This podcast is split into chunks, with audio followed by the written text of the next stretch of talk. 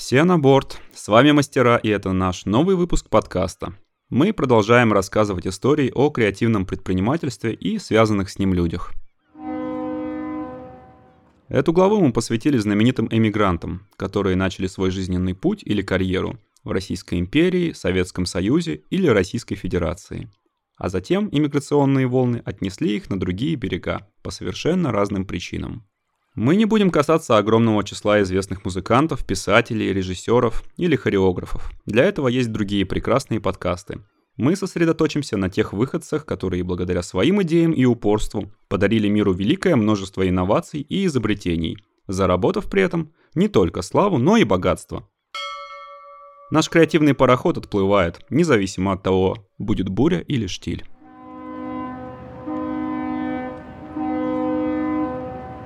Исторический факт. Из России уезжали всегда. В XVIII веке при Петре Великом, Екатерине I и Екатерине II уезжали в Голландию и Англию. В XIX веке, в период наполеоновских войн, бежали во Францию, да так там и оставались. А в конце Российской империи эмигрировали в Германию, Восточную Европу и Соединенные Штаты Америки. 20 век в этом плане переплюнул миграционные масштабы прошлых веков – во многом из-за смутных и жестоких событий, во многом из-за двух мировых войн, а кто-то уезжал просто из желания самореализации.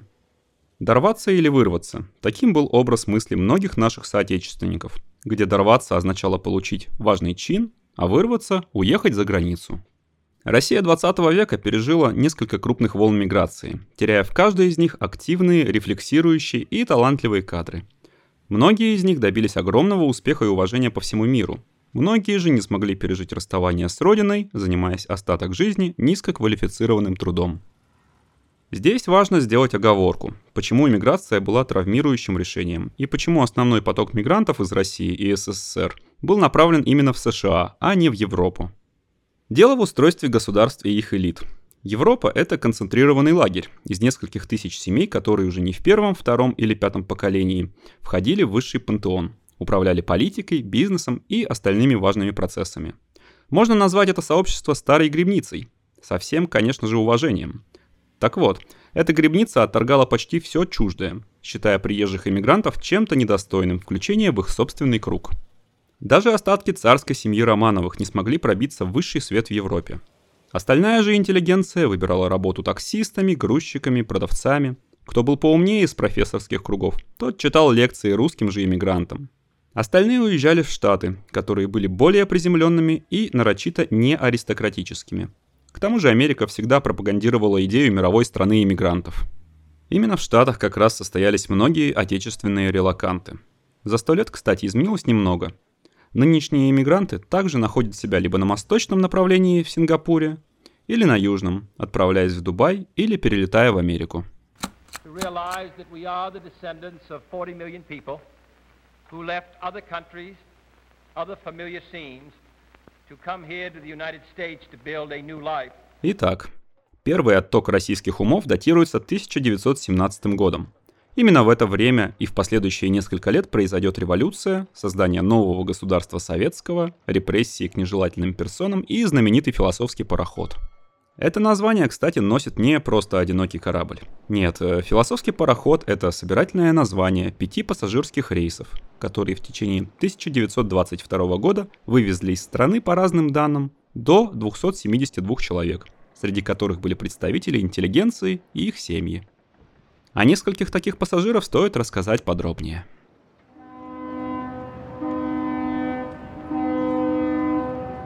Первым отметим Петерима Сорокина, родившегося в 1889 году в Вологодской губернии. Он был ученым и важным деятелем, повлиявшим на всю мировую социологию, а после и на ее производную – маркетинг. В 1917 году Петерим стал одним из лидеров партии эсеров, до этого окончив юридический факультет Санкт-Петербургского университета. Он не принял большевистскую революцию и ко 2 января 18 года был арестован и приговорен к расстрелу. Однако, благодаря друзьям и обещанию отречься от политической деятельности в пользу просветительской, был помилован. В 20 году Петерим вместе с академиком Павловым организовал Общество объективных исследований человеческого поведения, а после стал работать в Институте мозга. Будущий гуру социологии так и не принял идеи большевизма, сказав, что насилие, ненависть и несправедливость никогда не смогут сотворить ни умственного, ни нравственного и ни даже материального царствия на земле. После этого он дополнил список грехов перед советской властью плохой рецензией на книгу члена коммунистической партии Бухарина, которая называлась «Теория исторического материализма». И поэтому в 1922 году билет Петериму Сорокину за границу был заказан. Как и многие иммигранты с образованием, он сперва читал лекции в университете Миннесоты, а в 1931 году основал факультет социологии в Гарварде и руководил им более 10 лет. У него обучался будущий президент США Джон Кеннеди, а сам Петерим был признан классиком социологии, наряду с Контом, Дюргеймом и Вебером. В одном ряду с трудами Маркса по значимости э, на Западе стоят и работы Сорокина «Социальная и культурная динамика», а также «Кризис нашего общества». При жизни Сорокин вел переписку с Эйнштейном, главой ЦРУ Гувером, президентами Трумэном, Кеннеди и другими великими героями эпохи. Но и в умах молодежи он находил отклик. Петерим развивал школу социологии уголовного права и криминологии, а также всю жизнь был ярым защитником прав и свобод каждого человека. Он трактовал право как издаваемые и охраняемые государством общие обязательные правила поведения, в которых свобода одного лица согласуется со свободой других лиц целях разграничения и защиты интересов человека. Поэтому, когда этот правовой контур стал сильно сбоить в России, Петерим поменял страну. Без общества нет бизнеса в широком его понимании, а без социологии нет общества. Умер Сорокин в 1968 году в городке Винчестер, штата Массачусетс.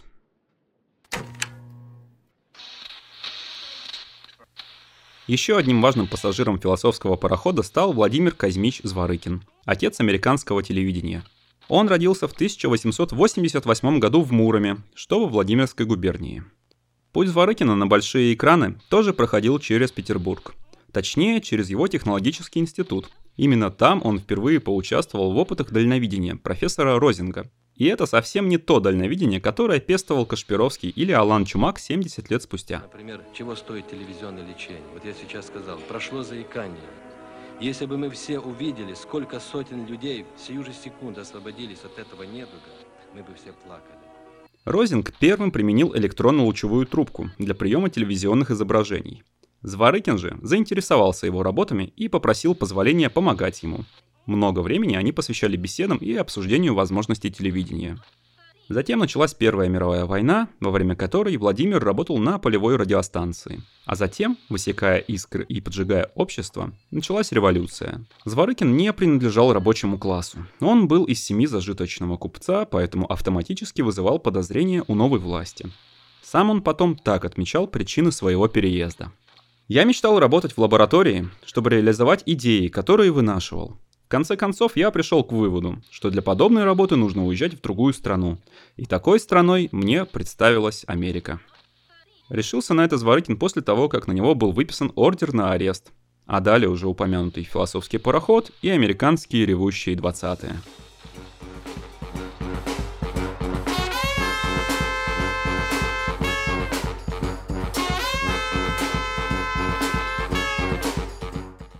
Без работы в Америке Зворыкин долго не сидел.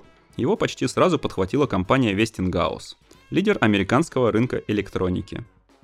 В 1923 году Владимир Казмич подал патентную заявку на телевидение, осуществляемое полностью на электронном принципе. Сам патент он получил лишь спустя 15 лет. А в 20-е изобретатель из Российской империи создал звуковую катодную трубку и катодную трубку для кинескопа. И уже в 26 году получил степень доктора наук Питтсбургском университете. В конце этого бурного десятилетия в Америке начался масштабный экономический кризис, закончившийся эпохой Великой депрессии. О том, почему это случилось, мы рассказали в нашем прошлом выпуске подкаста про известные экономические пузыри. Ссылку найдете в описании. А Зворыкин же в это время познакомился с другим беглецом из России, Давидом Сарновым, который пригласил его на работу в Radio Corporation of America – Именно в это время русский ученый придумал кинескоп и иконоскоп, получив цветную картинку на экране. Но мало придумать идею и жизнеспособный продукт. Важно еще эту идею продать и масштабировать. И просить деньги на реализацию своей мечты Зворыкин пришел именно к Сарнову. Просил немного, всего 100 тысяч долларов. And I remember that I asked you what it would cost to develop an all-electronic television system. Do you recall your estimate? Of course I remember. I asked something like $100,000. Your estimate missed by quite a bit. It cost RCA more than $50 million to create, uh, develop, and introduce America's first all-electronic television system. You were a good salesman, and I was a good dreamer. Малость просчитался, Зворыкин сказал Сарнов. Понадобилось не 100 тысяч, а 50 миллионов долларов, прежде чем вложения стали себя окупать. Так зародилась американская телевизионная сеть, а Сарнов позже назвал Зворыкина самым лучшим продавцом идей из всех, кого знал. А кто-то из коллег назвал его подарком американскому континенту. Умер создатель телевидения в 1982 году в Принстоне, США. Делаем перелет из Петербурга в Киев. И делаем это не случайно. И именно такое путешествие прославило в России следующего ее великого иммигранта – Игоря Ивановича Сикорского. Будущий ас американского авиастроения родился в 1889 году в Киеве, но, как и у двух предыдущих наших героев, у него есть пересечение с Петербургом.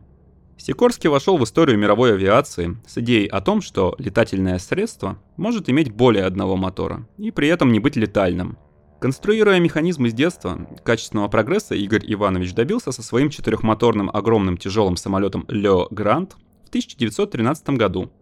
Это был первый флагман всея тяжелой авиации. А в следующем году Сикорский запустил в полет другого богатыря, Илью Муромца, с 16 пассажирами на борту, даже с туалетом и ванной. И мест для ног всем тоже хватало изрядно. Совершенно неслыханное достижение. Именно Илюша Муромец совершил рекордный перелет из Питера в Киев и обратно. После такой демонстрации император Николай II подписал указ о создании десятка таких самолетов для нужд империи. Отец Сикорского был известным психиатром и поддерживал монархию, и сама семья считалась богатой и аристократической. И это, конечно, не сочеталось с грядущей революцией пролетариата. В начале 18 года Сикорскому передали, что выдан приказ о его расстреле, и он бежал – Сначала в Европу, но Европа была костным образованием и плохо принимала российских иммигрантов. Идеи Сикорского там не нашли отклика, и в 19 году он оказался в США, где основал компанию Сикорский Аэроинжиниринг. Первоначальный костяк его сотрудников составляли тоже иммигранты, имеющие инженерное образование, а некоторые и хвастались опытом полетов. Русская предприимчивость, когда это нужно, сможет и блоху подковать. Так случилось и здесь. Первые летательные образцы собирались из разномастных деталей. В ход шли автомобильные запчасти со свалок, какие-то детали с блошиного рынка, разбирались старые станки и даже кровати шли в ход. Первый заработок компании случился благодаря перевозке двух роялей для концерта в Вашингтоне Сергея Рахманинова, другого иммигранта, который на первых этапах спонсировал Сикорский аэроинжиниринг. Но главное, что получил от такого союза сам Сикорский, это рекламу. После нее его самолеты полетели в разные уголки США. Всего за 10 с небольшим лет он создал около 15 типов самолетов. Однако следующий его феноменальный взлет был связан с вертолетостроением. Потребность в этом транспорте нарастала по всему миру, и в 1939 году, после начала Второй мировой, Сикорский создал однороторный геликоптер с рулевым винтом на хвостовой балке, доработав свои же идеи далекого 1909 года. На подобных вертолетах мы, кстати, летаем до сих пор. И именно на этих аппаратах были впервые совершены перелеты через Атлантический и Тихий океаны. Забавный факт, при создании авиационных компаний в Америке тех лет инвесторы устанавливали такое требование. Не менее половины инженеров должны быть русскими. Игорь Иванович нашел место на планете, где его идеи смогли взлететь, создав авиационную отрасль для всего общества. Умер предприниматель и инженерный гений, в 1972 году в Истоне, штат Коннектикут. Здесь следует сделать небольшое отступление и проговорить важное. Как и любые волны откатываются назад, так и многие иммигранты возвращаются в родную страну по разным причинам. За нарастающим напряжением начала 20 века и последующей революции пошел процесс реэмиграции. Советская власть дарила амнистии даже белым офицерам и людям с монархическими взглядами, лишь бы они не выражали их публично. Кто-то же из талантливых умов оставался в Европе благодаря паспорту беженца или Нансеновскому паспорту, придуманному комиссаром Лиги наций Фритьёфом Нансеном. По разным оценкам, с 1917 года по 22 из России уехало множество самых предприимчивых и образованных умов. около полутора миллионов, а вернулось же всего 300 тысяч.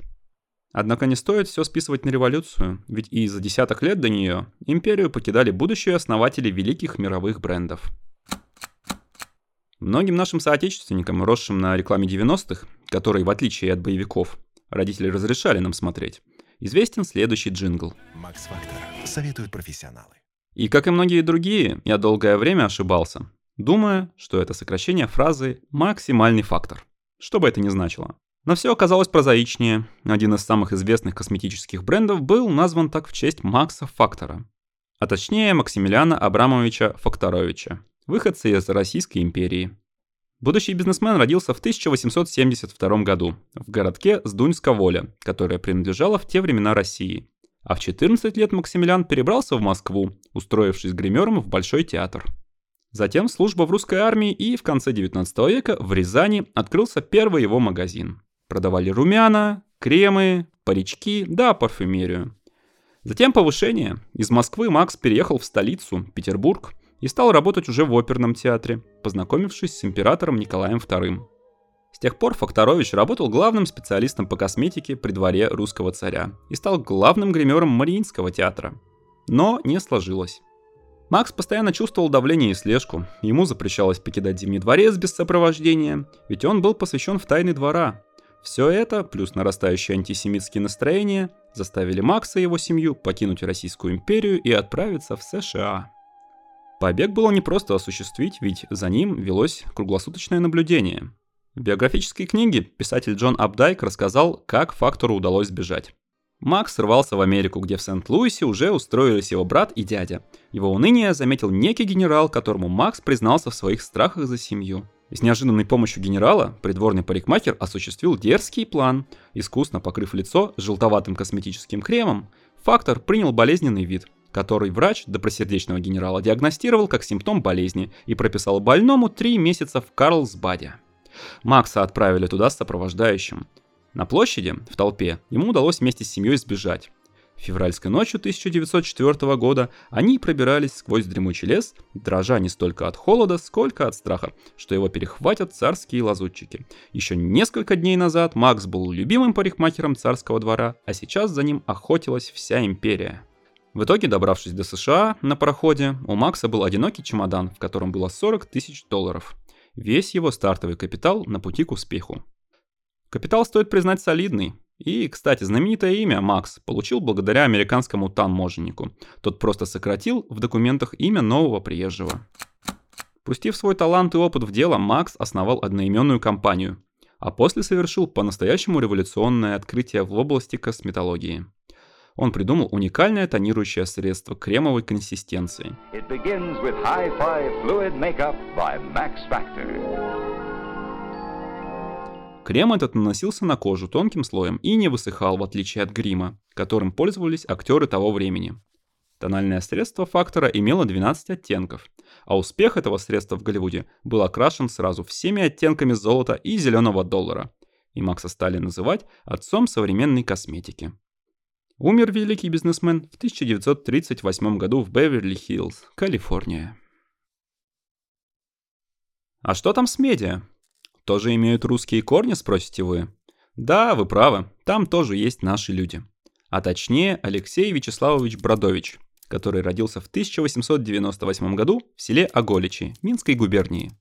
История его во многом похожа на предыдущие. Аристократическая семья, переезд в Москву, потом Питер, затем фронт Первой мировой с последующим ранением, приход большевиков и побег через Константинополь в...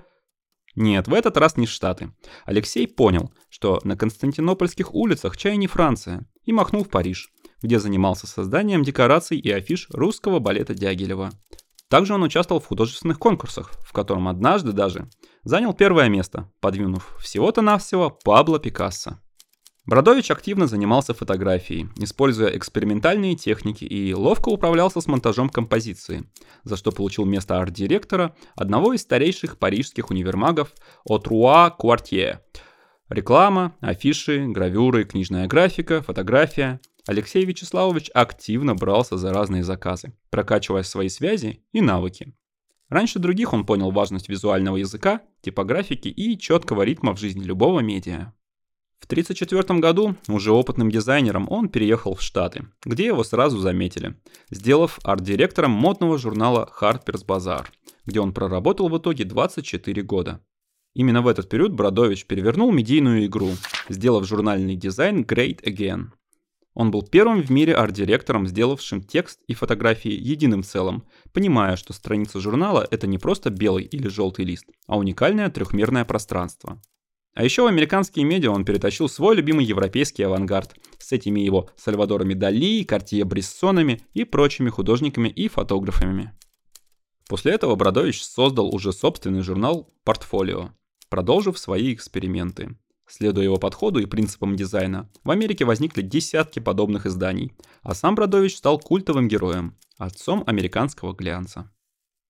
Умер Алексей в 1971 году в городке Литор, в любимой Франции.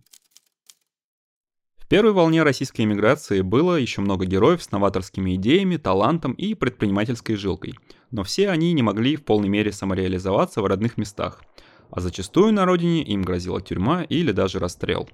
Вторая же волна эмиграции совпала со Второй мировой, и основу русских переселенцев составили те люди, которые во время войны, по разным причинам, оказались на территории нацистской Германии и других стран Европы, а по ее окончании не вернулись в СССР. Здесь также было много талантливых людей, однако многие из них специально не привлекали лишнего внимания к себе из страха быть выданными на родину, и не поддерживали связи друг с другом, поэтому каких-то звучных имен среди них меньше, чем в первую волну. Поэтому и подсчитать точное количество уехавших невозможно, хотя по скромным оценкам их было не менее 5 миллионов. Оттепель! Наступили 60-е, и в СССР появились выездные визы – Теперь наиболее активные люди, которые хотели чего-то достичь в жизни, могли с определенными трудностями, но все же уехать в другие страны, не по причине скорого расстрела.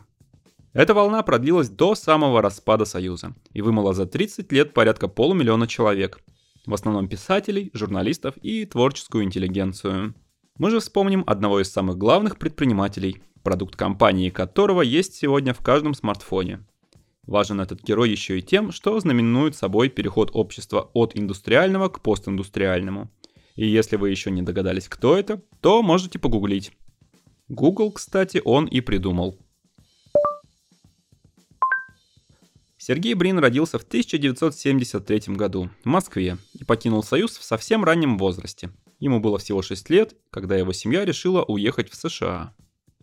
Сергей сначала получил степень бакалавра в университете Мэриленда, а после и степень магистра в Стэнфорде, где он познакомился с Ларри Пейджем, вместе с которым основал в 1998 году компанию Google. Основной областью научных исследований Брина в те годы были технологии сбора данных из неструктурированных источников. А с Пейджем они написали научную работу «Анатомия системы крупномасштабного гипертекстного интернет-поиска», что и стало прообразом всемирно известного поисковика. Можно сказать, что Брин — это мета-предприниматель, без которого в цифровую эру невозможны были бы тысячи медиа, интернет-магазинов, блогов и любимого нами креативного предпринимательства.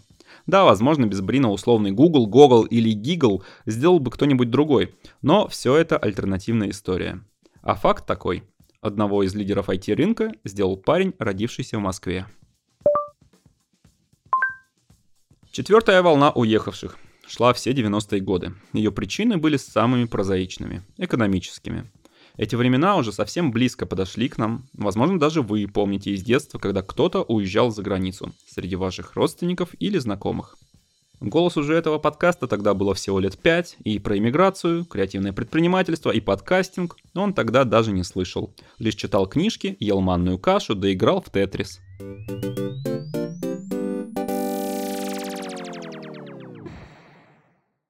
Когда же этот голос подрос, он узнал, что Тетрис, оказывается, придумал русский программист из Москвы, Алексей Леонидович Пажетнов, и что создатель всемирно любимой игры покинул Россию в самом начале 90-х. Удивительно, что получать гонорары за свою идею он стал только после переезда. Ведь до этого он считался госслужащим, и все роялти от продукта шли государству. После распада СССР Алексей не стал долго ждать длинной палки, чтобы уехать в США и реализовать свои амбиции – он понял, что главный урок Тетриса в том, что ошибки в этой жизни накапливаются, а успехи быстро исчезают, поэтому надо поймать правильный момент. Все мы сейчас являемся свидетелями пятой волны иммигрантов. И, возможно, кто-то из вас слушает нас в какой-то другой стране. Новую волну в полной мере можно назвать креативной и цифровой, так как основу релокантов составляют талантливые люди, сделавшие себе имя и деньги на стартап-сервисах. Конечно, есть среди них и лондонские рестораторы, нью-йоркские фэшн-дизайнеры и берлинские керамисты. Но у каждого из них есть смартфон в кармане. И балом там правят Telegram, Ethereum, Badu, Revolut, InDriver и прочие сервисы из разных сфер нашей жизни, которыми мы пользуемся каждый день. В отличие от предыдущих волн, пока непонятно, чем закончится история этих предпринимателей. Но то, что они громко заявили о себе всему миру, это факт. Список звучных и порой скандальных имен открывает Павел Дуров, основатель ВКонтакте, мессенджера Telegram и пафосных цитат в соцсетях. Его история, наверное, самая известная из иммигрантов последней волны. Родился в Петербурге, создал в середине нулевых ВКонтакте, который сегодня насчитывает почти 80 миллионов пользователей по всей России. Потом была история с машинкой и самолетиками, и если вы ничего о ней не знаете, то Google Сергея Брина вам поможет. А в 2014 году Павел продал все свои активы ВКонтакте, уехал из России в Дубай, где и стал развивать новый продукт Telegram, в котором в далеком в 2023 году запустят сторисы, но это уже совсем другая история.